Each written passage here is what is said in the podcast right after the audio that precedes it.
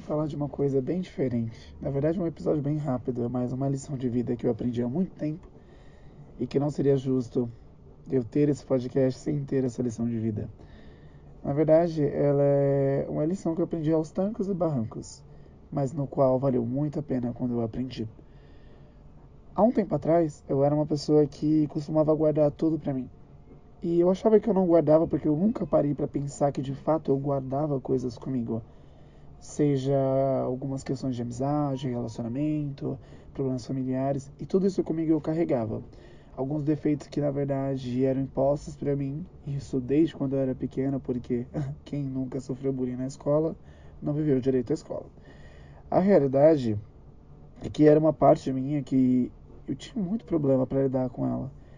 E até que tudo passou quando eu aprendi o que era a palavrinha ressignificar ou para muitas pessoas ressignificado.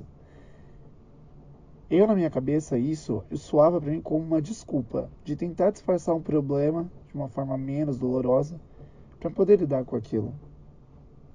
E aí, por muitas vezes eu deixava de acreditar nessa palavra porque eu achava que ela não servia para mim.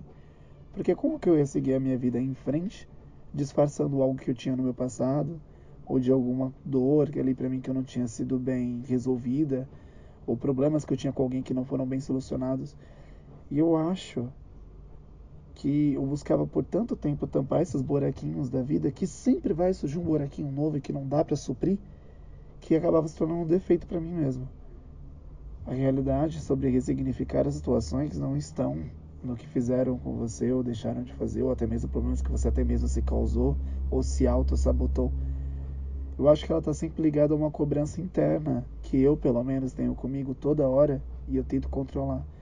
De basicamente não ficar me cobrando ou me punindo por questões que não foram muitas vezes eu que fiz comigo mesmo.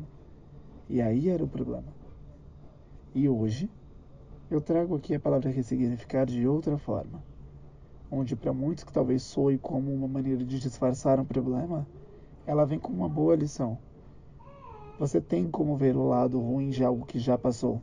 Assim como você consegue ver o lado bom daquilo após ter passado. Ressignificar não tem a ver com o momento que você está vivendo de um problema, ou de coisas que você carrega há muito tempo. Basicamente é com a sua visão do agora, da sua mudança e do seu significado dado a um ressignificado daquele problema que hoje não é mais presente, é passado. Então, é um presente para lhe dar e se trabalhar. Pare e pense para você o que é a palavra ressignificar. Quanto mais cedo você aprender, eu garanto que vai ser uma das melhores coisas que você vai ter aprendido nessa vida.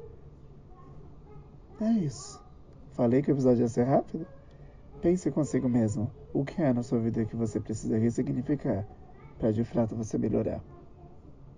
É isso. Te vejo no próximo episódio. Tchau.